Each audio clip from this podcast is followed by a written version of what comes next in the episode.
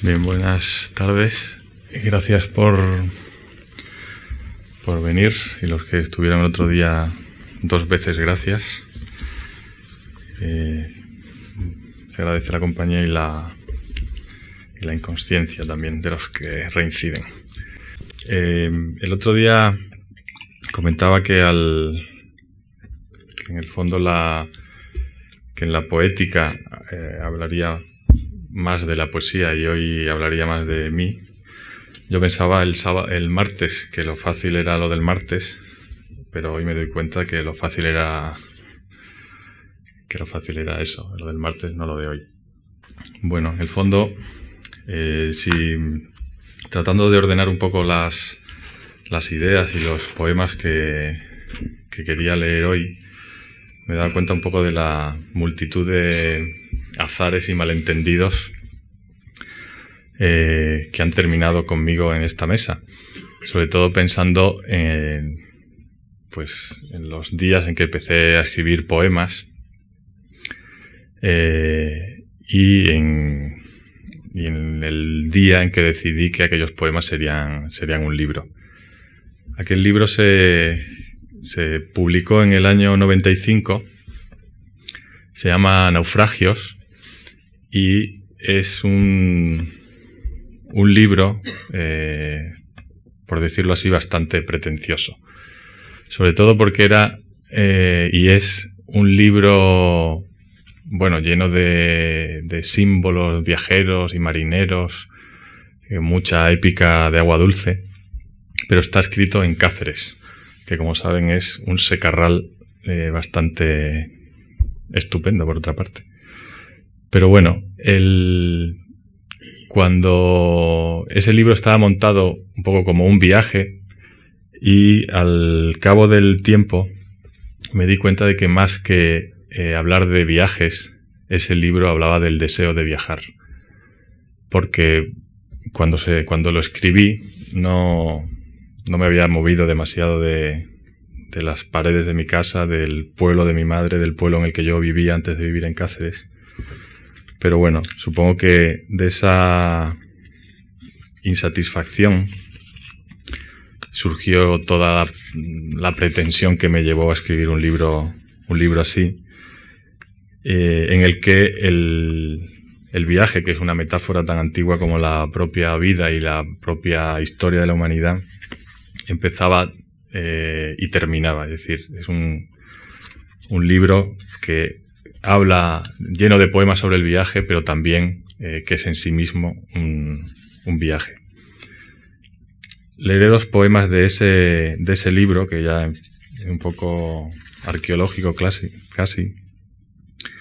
Y uno de los primeros poemas se llama precisamente así, Irse.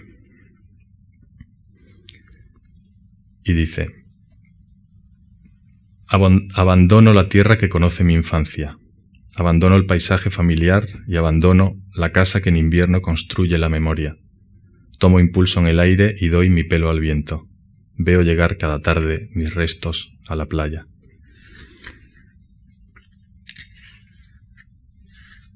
El otro poema es Conocimiento del Reino Submarino, y a él se refirió Antonio Gallego en su presentación. Es un poema entre soñado, imaginado, en el que eh, el final del viaje terminaba del todo, es decir, eso está casi eh, compuesto o escrito desde el punto de vista de alguien que ha hecho un viaje naufragado y que está convertido casi en esqueleto en el, en el fondo del mar. Decía Cesare Pavese que eh, la poesía eh, empezó el día que alguien, mirando al mar, dijo, mira, parece eh, parece aceite. Y, yo a veces he pensado que en mi caso fue a la inversa. Fue el día que, mirando aceite, una, una, un molino de aceite de oliva, pensé, mira, parece, parece el mar. Este poema que se llama así, Conocimiento del Reino Submarino, es el que retoma al final esos versos famosos de Gutiérrez de Cetina que Antonio Gallego glosó el otro día en, esa, en ese repaso por estos 120 poemas que son casi unos antecedentes penales. Conocimiento del reino submarino. Ahora solo soy huesos. Los peces me conocen y atraviesan confiados las cuencas de mis ojos. Se han disuelto mis manos en la sal y mis piernas crecen entre raíces en las rocas y el fango. Recuerdo vagamente mi vida y sueño a veces que hay plantas abisales coronando mi cráneo. Por la noche mis huesos están tristes y echan de menos el sonido de un corazón latiendo y el pulso de la carne que sirvió de alimento a la fauna marina. Es la vuelta al origen. Me resigno y me digo que ya andarán mis ojos entre perlas y estrellas, como siempre quisieron cuando eran solo ojos, ni claros ni serenos, de un hombre en un naufragio. El otro día dije también que la vergüenza y los remordimientos me parecían un buen criterio estético. Y yo creo que los remordimientos son un gran motor para, la escritura. De hecho, cuando terminé de, escribir los poemas que terminarían en ese libro, Naufragios, me asaltó alguna sensación que supongo que asalta a cualquiera que termina de escribir algo incluso a cualquiera que termine de hacer una mesa o una paella, que es eh, pensar si eso es todo lo que tú eres capaz de hacer. En el caso de la, de la poesía, eh, eso supone una especie de, en mi caso por lo menos, una, una especie de eh, puesta de nuevo en marcha de, de, un motor que es el tuyo, pero tratando de encontrar un combustible que, que realmente se, se, acerque más a lo, que, a lo que tú quieres hacer, a lo que tú quieres ser y sobre todo a, a, escribir poemas en los que, en los que te reconozcas.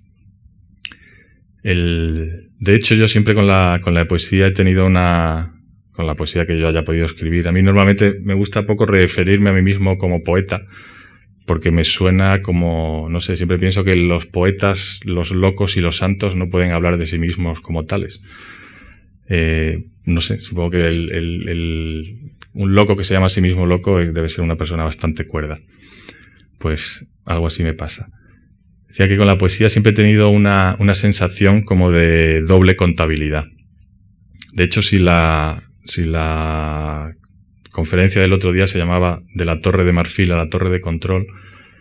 Esta lectura de hoy casi se podría llamar como un título al que ando dándole vueltas que sería doble vida. En todos los sentidos, porque yo creo que la, poesía, como todas las artes, eh, subrayan eh, la vida de una manera eh, radical. y por otro lado, porque en el otro sentido de esa expresión doble vida para mí es, siempre ha sido la poesía un poco como una, como decía, una doble contabilidad. Es decir, eh, yo puedo reconocerme en la persona que escribió esos poemas, pero muchas veces creo que eh, la persona que habla en esos poemas tiene mucho peor sentido del humor que yo, tiene menos sentido del humor, es mucho más triste. Es decir, yo creo que es una persona mucho más eh, risueña que, que ese que escriben los poemas. De todos modos, son los poemas que me salen. Es decir, siempre he pensado que, el problema de la literatura es que uno no elige los temas y que las obsesiones no se dejan elegir. Entonces, eh, en el fondo me gustaría escribir poemas felices, pero no sé si me los creería demasiado. En cualquier caso, después de aquel libro Naufragios del 95, empecé a escribir poemas eh, partiendo casi de una premisa, ni un solo poema más sobre el viaje. Pero justo fue el tiempo en el que empecé a viajar de verdad, con lo cual eh, empecé a, tomar notas y a, acumular sensaciones. Y eh, fueron surgiendo poemas que ya estaban mucho más ligados a la propia experiencia y que tenía un cierto reposo que, no estaba quizá en estos primeros poemas eh, del comienzo. El, siguiente libro se publicó muy seguido, se llama Mientras arden, se publicó en el año 96 y, como no podía ser de otra manera, tiene una primera parte muy pegado todavía al, tema del viaje. Uno de esos poemas se llama Desde el tren y eh, siempre pensé que se podía haber llamado desde la pintura de Damián Flores, que tiene una, mirada muy, el pintor Damián Flores me refiero, que, tiene una, una, mirada que siempre pensé que, que tenía mucho que ver con, este, con un poema como este, desde el tren. Nada hay más cierto que esta hora púrpura que ve morir la luz, borrarse el día Nada más cierto que estos edificios geométricos poblados de fantasmas, ruinosos apiaderos de tren, silos rotundos, alzados a la escala de los mapas del sueño y de la vida. Por el llano sin fin de la meseta pasa un hombre de vuelta hacia su casa. Se diría que es en esta hora, con su meditación eterna y su fatiga, el último habitante de la tierra. Un niño, desde una ventana, mira el paso del tren y con la mano hace señales a los pasajeros soñando que un día será él mismo el que contemplará la escena. Así es perfecto el mundo, sin otra cosa más que esta sabiduría del viaje. Da tiempo a verlo todo, siempre igual y siempre renovado.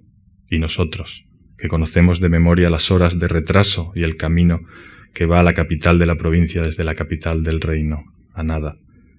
Hace el tren la ronda de estaciones con su pereza de animal antiguo Parece así que nunca llegaremos. Tampoco es necesario aparte alguna. El destino da igual. En este viaje todo vuelve a empezar. La meta es irse. Uno de estos poemas viajeros, eh, que ya no hablan del viaje, por suerte, eh, lo escribí en Roma y eh, lo escribí después de una, de una visita al cementerio protestante, eh, en el que están enterrados no solo protestantes, sino cualquiera, cualquier persona de, religión no católica. Y está, por ejemplo, enterrado seguramente el, más famoso John Keats, el poeta romántico, pero también está Gramsci, el, el filósofo marxista italiano. Y encontré una, una lápida junto a otra gemela en la que se contaba que la persona que estaba allí enterrada había pedido ser traída desde Gran Bretaña a su muerte para estar al lado de, esa persona muerta en Roma años antes. Y eso dio lugar un poco a este, a este poema, Epitafio para dos extranjeros. Ni el olvido podrá arruinar la vida que mantiene esta llama lejos de la ruina. No diga nadie que comienza la nada que se termina el hombre cuando el tiempo se apaga, cuando brota el silencio. Poca cosa es el tiempo comparado a una vida y a la pasión de un hombre. Como el árbol y el árbol que cruzan sus raíces en la tierra profunda, cruzaron su existencia. Vivieron como uno y como uno quedan. Que nadie piense que hay dos corazones, ahora que nada pueden, donde hubo uno solo que todo lo podía. El Recuerdo que después de todas esas idas y venidas, me di cuenta que buena parte de las pretensiones que habían llenado el primer libro, Naufragios, se debían precisamente a ese deseo de, marchar continuo, que supongo que es eh, típico, no sé si de la, de la meseta o de Cáceres o de la vida de cualquier ser humano. Pero recuerdo que una vez de vuelta a la casa de mis padres, me encontré un día eh, mirando por la ventana hacia el patio de, un, de los vecinos y me di cuenta de que había un árbol en el que nunca había reparado. Cosa bastante inaudita porque era, había dos árboles, este y, otro, lo cual da buena idea de mi ceguera. Eh, y así escribí un poema que yo creo que es el poema que he escrito mm, eh, casi tomando notas de lo que, de las sensaciones que lo habían provocado, y se llama así precisamente. En el mes de marzo, cuando florecía el ciruelo de un patio vecino, que creo que resume un poco esa idea de que me había pasado mucho tiempo intentando mm, pensar que me tenía que ir, marchándome, volviendo, y me di cuenta que también había sido injusto con, con aquello que, que había dejado atrás, en cierto modo. En el mes de marzo, cuando florecía el ciruelo de un patio vecino. Desde que se publicó este libro, mi madre cada vez de marzo, cada mes de marzo me avisa del día en que florece ese, ese ciruelo. Desde estos mismos balcones del sueño, Imaginé viajes que acabaron en nada, como la propia vida. Las campanas de un convento cercano fueron toda la música que escuchaba en aquellas travesías por las rutas de seda de la imaginación y el sueño. Conozco los océanos que fluyen por mis venas. Son los mismos que un día reconoció mi padre, un aduanero noble que hizo de la frontera la razón de su vida, su silencio cansado de tantas vanidades que en la nada terminan, como aquellos viajes sin salir de una casa que la memoria quiere con esta luz de marzo. Tempestades, tormentas, prodigios del camino pasaron por delante de estos cristales viejos. Las palabras de otros y mis propias palabras lo hicieron todo cierto y más bello que nunca. No renuncio a esa vida que quise imaginarme para pasar las horas de espaldas a otra vida que no pedí y que acepto, pero que a veces duele como una quemadura. No abandono la casa que construí en la entraña de historias que no sirven para aplazar la muerte, pero ayudan a veces a pensar que no somos más que materia absurda pero ahora me sirve contemplar ese árbol que estuvo desolado hace apenas un día y vive hoy el milagro de estar lleno de flores, en estas tenues tardes que se mueren y apuntan el final del invierno. Me conformo con eso, me conformo con ver cómo vienen los pájaros cuando llega la sombra del crepúsculo y toman posesión de su reino. A cada hora más flores, morirán algún día, se perderán las hojas y volverá el ciruelo a estar deshabitado. Eso es también la vida, poco importa morir si se sabe que en marzo florecen los frutales sin pensar que florecen. Los pájaros retornan, se enredan en un juego con el árbol, regresan al tejado cercano, se demoran en vuelo, van y vienen, se quedan fijos en la memoria con su canto, murmuran, batiendo con sus alas el aire quieto y dulcemente fiel. Hoy florece la tarde y uno se quiere así, contemplando a los pájaros pasar y detenerse, como los pensamientos. Todo es ahora perfecto. Un árbol, unos pájaros, esta tarde que muere, eso somos nosotros. Y el último poema de este libro que se llamaba Mientras arden es el que le da título. Y muchas veces he pensado y muchas veces he dicho que este... Eh, siempre pensé que este debería ser el último poema que yo habría escrito o el último poema que, que yo debería leer, no lo sé. Supongo que también es el último poema de ese libro y eh, todos los libros creo que se, termina con esa sensación de que eh, esa necesidad de haber dicho algo mejor y a la vez casi con la sensación de que será lo último que digas. ¿no? En el fondo, eh, esta, este poema, mientras arden, es una especie de acción de gracias, eh, que creo que en el fondo es casi lo, mejor de la, de la poesía. Eh, algunos de mis amigos y mm, siempre me, echan en cara que, que lleno los libros de, de algo así que, que, como un puedo saludar, ¿no?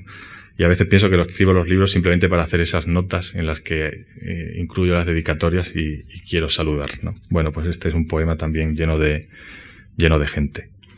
Mientras arden. Escribo estos versos mientras arden. Miro por la ventana y me sitúo del lado de la vida, en lo oscuro, como un actor que sale de la escena a contemplar sus propios movimientos, el teatro del mundo. Observo el escenario y me descubro espiando a los niños que yo he sido, al hombre que no soy pero me habita, con el que muchas veces, para poder vivir, he llegado a un pacto de silencio. La gente que ha pasado por mi vida se instala lentamente en el poema al salir de mi mano, y mientras arde, celebra estar aquí y haber sobrevivido al invierno más largo, a tanta ruina.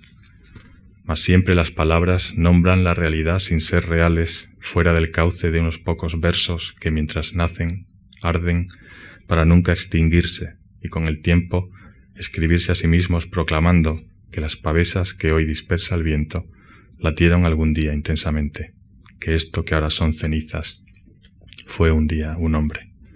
Después de ese libro, Mientras arden, eh, pensé que,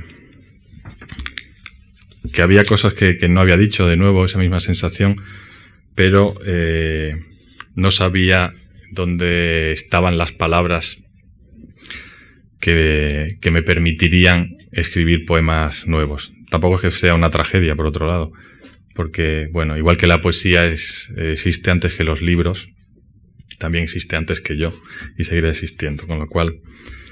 Pero recuerdo que precisamente en, en Roma un amigo eh, que había pasado una temporada bastante mala, una depresión grande, él se dedicaba a hacer eh, en sus ratos libres películas, algunas de, animación, otras, eh, bueno, documentales, películas de ficción, cortos.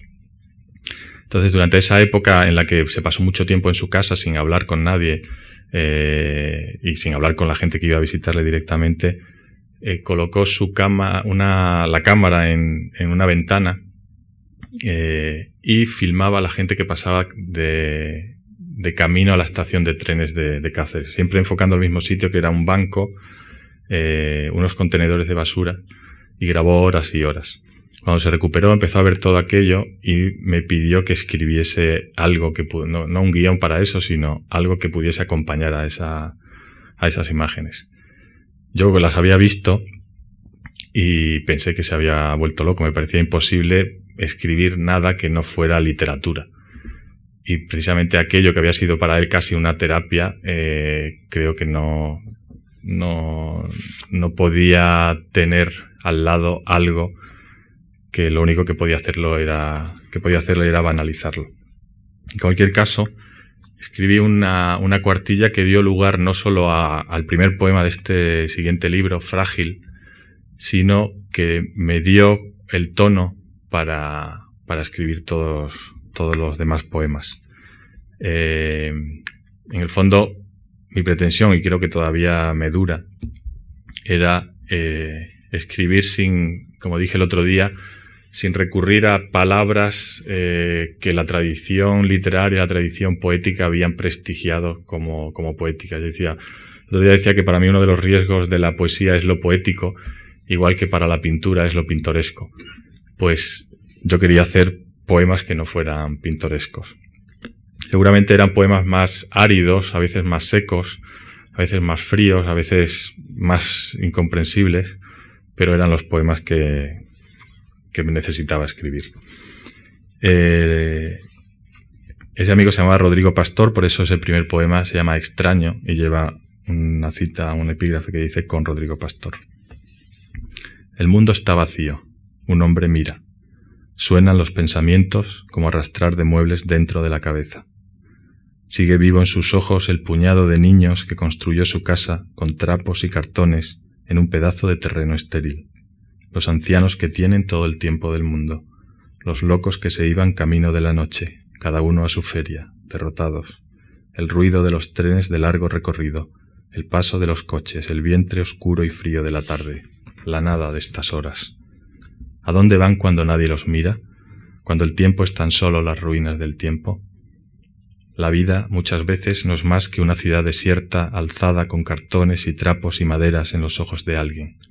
A veces el paisaje es poco más que un animal cansado. La escena se repite y es antigua. Un hombre está vacío y mira el mundo. Recuerdo que algunos de estos poemas los escribí mientras vivía en Perpiñán y viajaba mucho de Barcelona a Perpiñán y siempre tenía que parar al llegar a la frontera y eh, pasabas el túnel desde Portbou a, Cerver y allí tenía que esperar el siguiente tren que, me llevase hasta, hasta Perpiñán.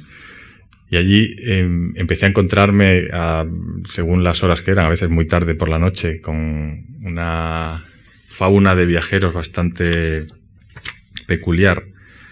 Eh, y esa obsesión por el viaje se, materializó de otra forma a la que, lo había hecho eh, en los libros anteriores. Recuerdo, siempre pensaba que los viajes que estaban en, otros, en los otros libros eran, eh, por decirlo así, viajeros de maleta de piel.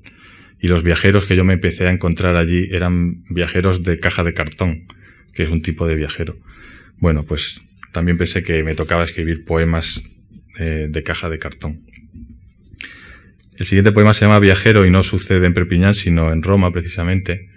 Eh, y eh, es una, un ejemplo de, una línea de poemas que, están muy presentes en este tercer libro, Frágil, eh, que son junto a poemas, yo los llamaba más calientes, más irracionalistas, más de introspección, una serie de poemas más narrativos, más fríos, más distantes, que simplemente eh, trataban de captar escenas que yo había visto en la calle. Pues esta escena surge en el Viale Trastevere, en un kiosco al que, de estos en los que está prohibido ojear la prensa, pero al que todo el mundo va a ojear la prensa. Eh, y entre ellos, una, entre esa marabunta de gente que iba a mirar las revistas y los periódicos los sábados, apareció un personaje rarísimo con un albornoz, se puso delante, eh, el chico del kiosco lo miró, le alargó una revista y él empezó a mirarlo, hacía unos ruidos raros, uh, se la devolvió, se marchó, todo el mundo se quedó atónito y el, y el chico que trabajaba en el kiosco dijo, va en aéreo, va en avión. Y de aquella de aquel momento surgió este poema viajero. Va en un avión, recuerda, recorriendo las páginas del National Geographic, el Gran Cañón en vistas panorámicas, el Círculo Polar, el desierto del Sáhara. El paisaje parece la historia de su vida, siempre de extremo a extremo. Suben y bajan las temperaturas. Va en un avión, el kiosco le sirve de aeropuerto. El muchacho es amable, le deja las revistas y él se deja llevar viaja en primera clase por el brillo de las fotografías. Yo conozco estos sitios, siempre fui muy viajero.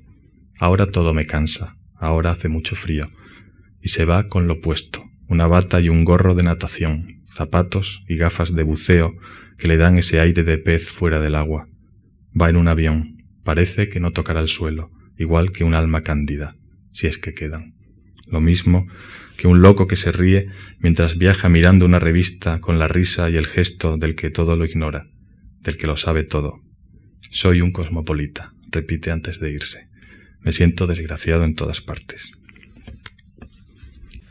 Una de estas obsesiones que decía al principio que no se dejan elegir a la hora de, escribir es la gran obsesión con la que monté toda toda la conferencia del otro día, que es precisamente esa obsesión por el significado de las palabras, qué quieren decir las palabras, por qué las usamos, qué, podemos decir, cómo ser exactos, eh, cómo volver a hablar de temas eh, sobre los que ya parece dicho todo, el amor, la muerte.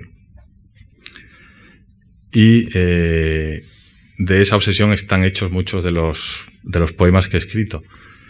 Y este sencillamente se llama Palabras, que creo que trata de las palabras más difíciles de utilizar. Palabras.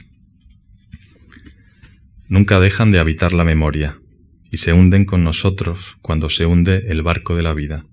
Una metáfora. Nunca evacuan las bodegas del alma. Otra más. Las entinas tomadas por el agua podrida de los remordimientos Así brillan, como brilla en la herrumbre un pedazo de acero inoxidable, como un metal precioso. Imprevistas de fuego, viejas, suenan como ruido distinto, como si antes no hubiesen sido dichas, como hielo inflamable, como rimas antiguas, digamos hiel y miel, improbables, vacías y cargadas de sentidos ocultos, sin sentido, como un antiguo tópico, ridículas, agotadas en medio del camino diciendo aquí me quedo. Son las últimas que olvidan nuestras bocas, tan cansadas palabras del amor, imperdonables. Otro de esos poemas eh, de exterior que eh, conviven en frágil con estos otros más introspectivos que decía al principio es Serpientes y el origen de ese poema está en una, en, un, en una mañana en la que eh, fui con el hermano, con mi tío, el hermano mayor de mi madre, al pueblo, al, huerto, a coger pimientos, tal como suena.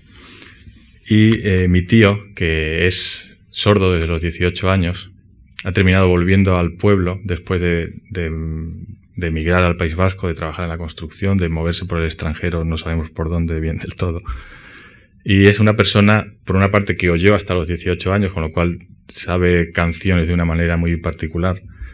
eh, que ha leído bastante, muy desordenadamente, pero que tiene los saberes más extraños, conserva la sabiduría de, la gente que, se ha criado en el campo y conoce hasta la última brizna de hoja, y a la vez eh, cosas sobre los Romanov que sorprenderían a cualquier historiador. Eh, y eh, realmente mm, hablar con él es una es bueno como abrir una caja de, sorpresas. Pues de allí surgió esta, este poema que cuenta un poco de qué había en la caja ese, ese día del huerto. Serpientes. Sabe que hay un grupo de estrellas con ese mismo nombre, una constelación al occidente, por debajo de Hércules, colgando sobre el polo. Habla de las serpientes mientras cava la tierra. Hay a veces alguna letargada y hay que ser precavido. De pequeño tenía miedo de las serpientes que le tenían miedo. Algunas son mortíferas. Su veneno se extiende por la sangre y provoca horribles convulsiones. Eso fue lo que dijo, horribles convulsiones que terminan parando el pulso de la víctima, igual que un sentimiento. La serpiente coral, la cobra, la que no conocemos todavía, la que duerme indefensa debajo de una piedra cuando el arado rompe su herida en la montaña. En el desierto algunas actúan lentamente. Son las más peligrosas porque mata el dolor si no mata el veneno. Lo leyó en cualquier parte. No conoce el desierto más allá de la piel de sus manos. Habla de las serpientes. En estas tierras nuestras no hay ninguna que mate. Se le ha oído contar en las tabernas que jamás estuvo enamorado. este libro se llama Frágil y eh, hay un poema que se llama Frágil. Y ese poema lleva un epígrafe que es un poco el detonante, casi la glosa de esa frase y que Casi a veces pienso que lo escribí sencillamente para utilizar la cita de Joseph Joubert, este moralista francés, que dice, no cortéis lo que podáis desatar. Frágil. Todo el día lloviendo. El árbol tiene las ramas espinosas, gotas de lluvia ácida. Desde la casa el mundo guarda una luz extraña, abisal, submarina. El mapa es como el hueco para las tuberías, el alma es como el hueco para las tuberías. Tan solo su secreto las hace útiles. Una vena explotada a cielo abierto es mortal. Hago ruido, señales con la mano, trato de estarme quieto. La lluvia todo el día. Llego hasta donde puedo, ya sé que es como un nudo acostumbrado al agua, un músculo oxidado, ya lo sé, pero ahora no cortes, por favor, mi corazón, trata de desatarlo. Otra de las obsesiones que me persiguen o a las que yo persigo, es esa sensación de doble contabilidad de la que hablaba eh, y que se va colando en algunos poemas como este, otro. Otro. Más allá, en el espejo, no soy yo. Esa sangre no es mía, ni esos ojos que se hunden en el tiempo, en la noche de los puñales peces. Alguien diría de plata. Yo me he quedado aquí sin otra cosa que la palabra yo, sin compañía, en silencio. En mi cuerpo me he dejado invadir. Se levanta una casa con los cristales rotos que amenaza ruina. Se esconde un animal que espía mis movimientos. Alguien, cualquiera, otro. Me persigue y se viste con mi ropa, piensa mis pensamientos, juega con mi memoria y como un niño la deja por el suelo, destrozada, como un cacharro inútil. Sucede y de repente es la única ventaja, sin detenerme a contemplar mi estado, la batalla, los muertos, los heridos. Cierro los ojos y desaparece. Como contó Antonio Gallego el otro día, creo que si alguna vez me pagan derechos de autor le debo unos cuantos a Garcilaso de la Vega. Por ese cuando me paro a contemplar mi estado. El poema más largo que he escrito, que no es muy largo, no se alarme, se llama El himno y el secreto. Eh, el himno y el secreto es el título de un epígrafe de los hermanos Karamazov. Eh, y siempre me ha parecido una buena definición para la poesía. ¿no? Tiene esa dimensión un poco impúdica eh, que lleva a algunos a ponerse a leer sus poemas a los desconocidos. Pero tiene también una dimensión secreta que que a veces mm, solo cobra sentido en una lectura casi individual. ¿no? Eh, en cualquier caso, dicen que la que en la que en la Edad Media la, la lectura se consideraba un ejercicio físico. De hecho, yo al, leer cosas sobre la regla de San Benito dicen que algunos galenos recomendaban como ejercicio físico, igual que ahora te dicen que vayas a andar después de comer, pues leer, porque se consideraba un ejercicio que se hacía con todo el cuerpo. ¿no? Todavía no había llegado San Ambrosio a leer en silencio. Y bueno, esa doble dimensión está en, la poesía y está en, esa idea que me gustó cuando la encontré en el libro de, de Dostoyevsky, El himno y el secreto.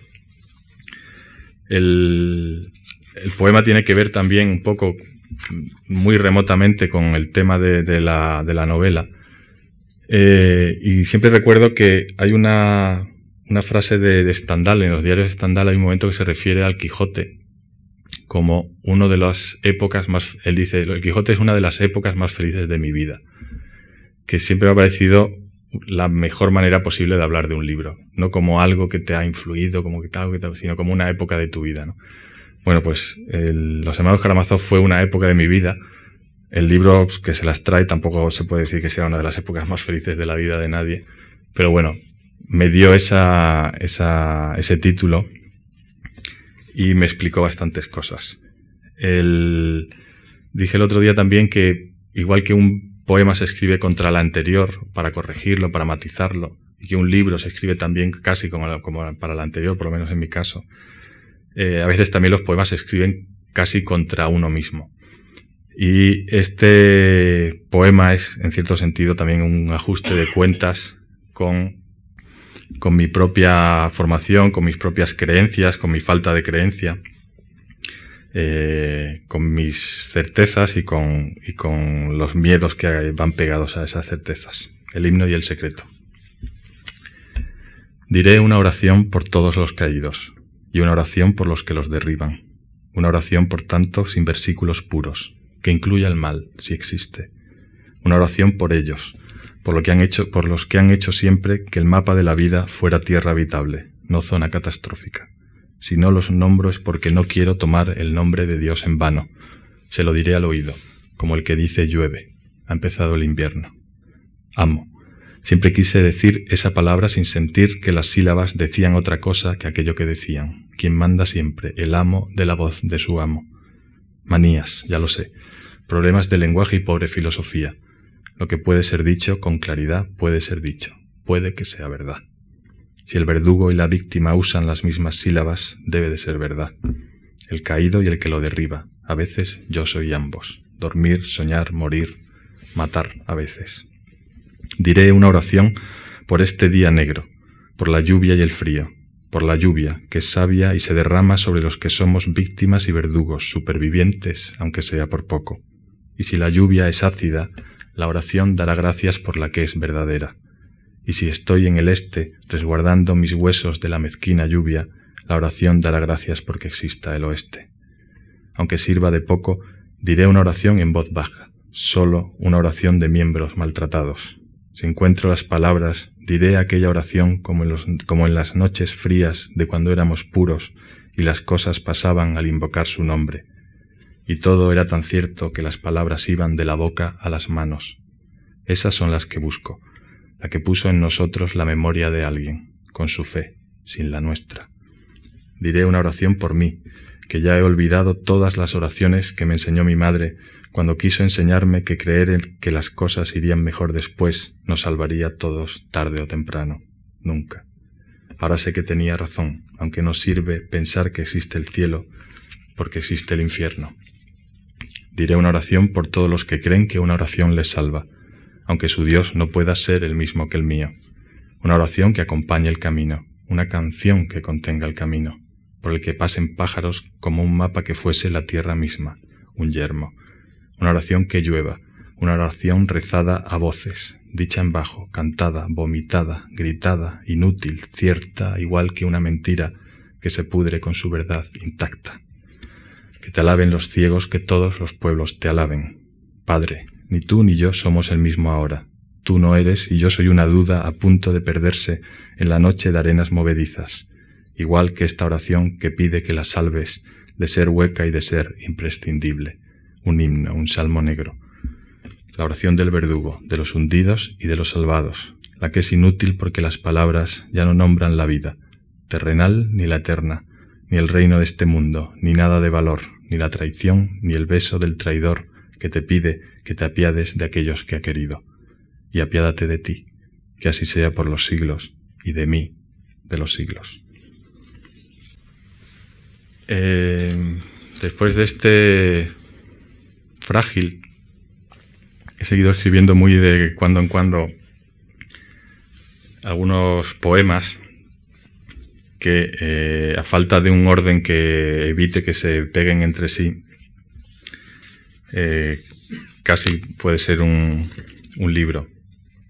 De nuevo, como en el, como el caso anterior, como en el libro anterior, como en Frágil, hay dos poemas, dos tipos de poemas que no, a veces pienso que son dos libros diferentes, a veces pienso que es solo uno, no necesariamente mejor pero, eh, y espero que no, que no sea por la edad, eh, me doy cuenta de que muchos de estos poemas tienen que ver con una cierta vuelta a la infancia eh, a la que le he quitado todo, toda épica y, toda y todo prestigio, por decirlo así.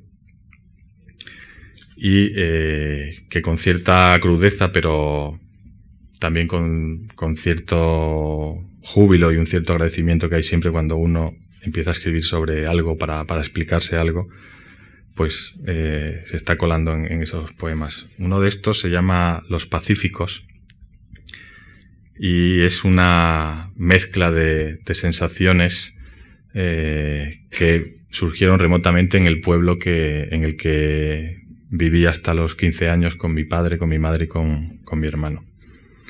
Los Pacíficos. Recuerda el paraíso. Era un lugar sin agua caliente. Una cortina partía en dos la casa. El horno de carbón a este lado, sin funcionar. Al otro aquel televisor en blanco y negro. Recuerda los pies fríos del hermano en la cama o en la mala memoria, y eran sus pies los fríos, hasta que hubo camas para los dos. El miedo multiplicado entonces. Exageras. Aquello duró poco. La madre habla ahora.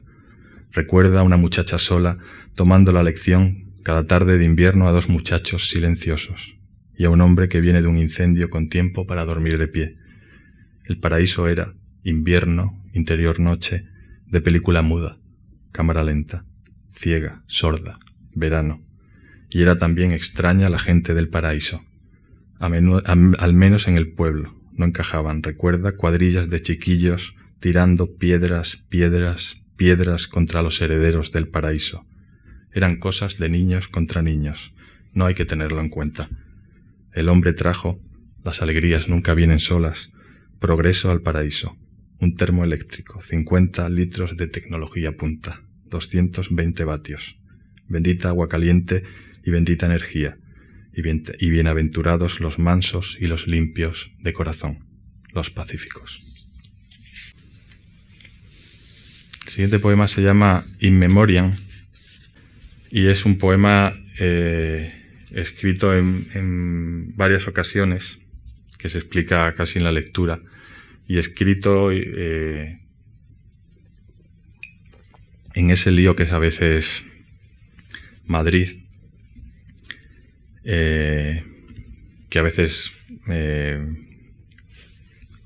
te saca de quicio y a veces te pone en su sitio. Y Memoriam. El miedo como un pez escurridizo, lento como la cámara lenta, borroso bajo el agua, irreal, diluido. Desde este lado de la orilla el taxi corre hacia el hospital. El miedo de las oraciones que recitas, inútiles, tan necesarias ahora que subes por la escala que teje el desamparo. Segundo, segundo piso, planta, todo perdido, oscuro. El muerto no está muerto, mi hermano y su crudeza. El muerto y esa risa nerviosa no está muerto, pero ya se reparten el sueldo las urracas. Mi hermano otra mañana. Esta vez es la buena, la mala. Ahora ya está. Otra vez el teléfono frío como los peces de montaña, nerviosos, duros, huecos, estériles. Desde este lado de la vida el metro devora, línea 2, las estaciones, las musas, esperanza. Dos muchachas transbordan hacia prosperidad. Dentro de la oficina, el muerto enciende las pantallas y piensa en el muerto, en un taxi que no devora ya las diez de la mañana. Lejos de todo, huyendo, la historia de tu vida pasa en quince segundos, como dicen que pasa a los muertos. Agonizar, agonizar también es tu forma de vida. El miedo, un nombre nuevo. El miedo, el sobrenombre que el cobarde le da a su cobardía. Introduzca la clave, enter the password. Con una mezcla ácida de soledad, egoísmo, rabia, pena, cansancio, lástima de sí mismo, el muerto escribe Amén. Este es otro poema muy de, esta ciudad y de cualquier ciudad grande, eh, que paradójicamente habla de la belleza, que a veces es un accidente, pero, pero que está ahí. Y yo que no soy muy, muy dado a, creer en, en las grandes ideas sobre la belleza y sobre lo sublime, eh, me doy cuenta de que a veces eh, la belleza es algo que, que, como digo en este poema, se mide en milímetros. Es así, la belleza se mide por milímetros. Igual que el hielo quiere ser solo agua corriente, la belleza se, se mide por milésimas de segundo, por micras, no por eternidades, no en toneladas grandes, cumbres, espacios que sobrecogen. Siempre se resuelve en la foto finish, no en lo sublime, nunca. Al final la hermosura se decide por poca diferencia, cero a cero. No hay mucho que añadir. ¿Quién no ha visto la luna despistada sobre los edificios, sobre la niebla tóxica rompiendo el cielo sucio, un lunes a las diez de la mañana?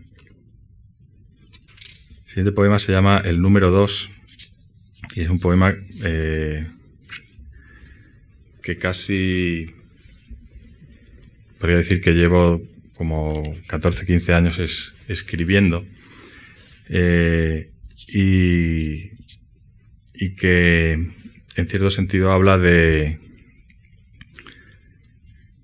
de cómo intentar decir sin, sin, que suene algo prestado, algo tópico, eh, algo que solo se puede decir, como decía antes en el poema, con esa con esas palabras imperdonables del, amor. A mí los eh, poemas eh, mm, amorosos me parecen los más difíciles de, de hacer. Seguramente también son los más eh, fáciles de copiar. pero el, seguramente esto es el, ese reconocimiento, por una parte, de, un sentimiento que yo no me resisto a que no quepa en las, en las palabras. Ya dije el otro día que eh, lo inefable me parece una rendición, pero que eh, él tiene ese, ese, gran, ese gran problema de dar con las palabras exactas que digan exactamente lo que quieres y en los que sobre todo te, reconozcas. El número dos. Yo soy el dos y Anachu es el número uno dos solitarios juntos. A veces siento que nos entendemos. Un sentimiento nada mental, pues, fuera de estas sucias palabras que todo lo traicionan y lo perdonan todo. Un sentimiento, algo incrustado en la boca del estómago, azul, igual que un ácido sin nombre, añil, perfecto, leve como un enigma, gris. Un elemento químico desconocido, me refiero a sin sitio concreto en el precario orden de la tabla periódica. Valencia, peso atómico, esas cosas que salen en las enciclopedias. Solos, estamos solos, juntos, lo he dicho, y solos. Quizás no pueda ser distinto, así, quizá esté bien así. Quizá los que han nacido solos no puedan ya dejar de estarlo nunca, vivir de otra manera. Quizá, tal vez, quizá, esto no dure mucho apenas, tal vez, puede que otro millón de años. Poca cosa si piensas en el tiempo geológico. Concedido, de acuerdo. Quizá no dure mucho, quizá no dure siempre. Siempre se pasa poco, pronto, y todo es poco, menos que poco, Seamos por una vez realistas. Pero a ratos parece, tal vez, solo parece, que todo está en su sitio. Este siguiente poema se llama eh, Solo en casa y es un poema casi escrito con el mando a distancia. en una de esas eh, tardes, noches en las que estás con el mando, con un libro, con un lápiz, con, con informe semanal, con una película y, te quieres enterar de todo y al final lo único que te sale es un poema como este, solo en casa. El anuncio de Visa, y ella en Dublín supongo, se mezcla en tu cabeza con frases, desperdicios de la cena, papeles. ¿Te gusta conducir? No sabes lo que Citroën puede hacer por ti. Le dije que jamás la perdiera usted de vista. No la perdí de vista. Entonces la miraba demasiado. Vanessa, la niña de cristal. La llamaban el monstruo las niñas del colegio. Dejó el colegio. Ahora el anuncio de visa se mezcla en tu cabeza con anuncios de paz, discursos, guerra. Los muertos por los suelos de esta casa vacía, su sangre, tu costumbre. El mundo está bien hecho. Hay esperanza y no es para nosotros. Vuelvo a la, a la tele. Cierro el libro, las ventanas, los cuadernos. Cierro los grifos, cierro la conciencia. Otra vez ese anuncio. Lluvia en Dublín, me temo. Visa Repsol, muchacho. ¿Hasta cuándo aguantarás sin ella? Y el último poema se llama Et in Arcadia Elf, que no es más que una variación sobre ese viejo tópico del Et in Arcadia Ego. Yo, también estoy en la Arcadia, que es un aviso de la muerte hay un, poema de Pablo García Baena, el poeta cordobés, en, se llama Delfos, en el que eh, es un poema mm, romántico del principio al final eh, y cuyo romanticismo con R mayúscula solo lo rompe un autobús de alemanes que atraviesa el poema y atraviesa, supongo, eh, ese paraje de, Grecia. Pues este Et in Arcadia Elf, que se refiere a Elf Aquitania, la, la compañía petrolífera francesa, eh, mm, surgió un poco de, una, de un viaje a, la, Grecia y en el que al, llegar, al contemplar por primera vez la llanura de la, de la Arcadia, te das cuenta de que hay una central térmica en medio de tu libro de mitología. Y bueno, pensé que eso merecía por lo menos una, una reflexión y no sé si alguna conclusión. Etin Arcadia Elf. Algarrobos, olivos, viñedos tercos, seca, calcinada de símbolos, quemada por el viento del mar, color de vino turbio, vinagre en las heridas, la vista se ha perdido entre las tierras del Peloponeso. La terrible llanura de la feliz Arcadia guarda un secreto. Ahora la preside rugiente azufre, vaho nervioso, la chimenea grávida de una esbelta y rotunda central térmica, ejemplo de proporción. Ahora les toca a los poetas sacar sus conclusiones. Muchas gracias.